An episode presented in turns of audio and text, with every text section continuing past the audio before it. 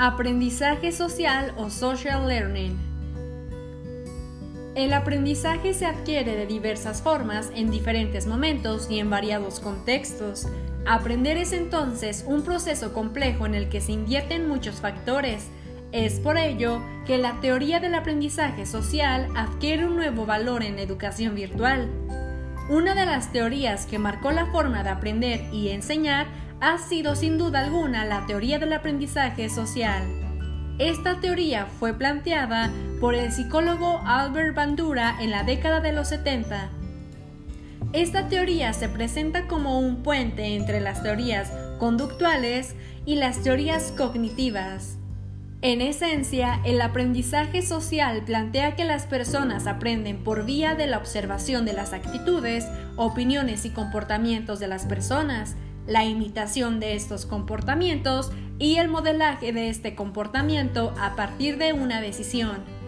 No existe un momento ni lugar específico en donde este aprendizaje social ocurre, sino que se da más bien en el intercambio de conocimientos de forma espontánea y automática e implica las emociones de los estudiantes al interactuar. La observación es un factor principal en este proceso. Bandura destaca que este aprendizaje se da mejor en un entorno social e interactivo que permita a los seres humanos mantenerse conectados con el contenido del aprendizaje. El conocimiento no tiene un origen específico, por lo que existe entre alumno y alumno o alumno-profesor, entre muchas o pocas personas. Durante el aprendizaje social existe una cooperación entre las personas para enriquecer el proceso de aprendizaje. Como en la enseñanza de cualquier tipo de curso, de primero debe definirse el objetivo que como docentes queremos que alcancen los estudiantes. Es por ello que debe planificarse como un contenido del ámbito formal como del ámbito informal, es decir, un contenido de formación y de colaboración o experiencia.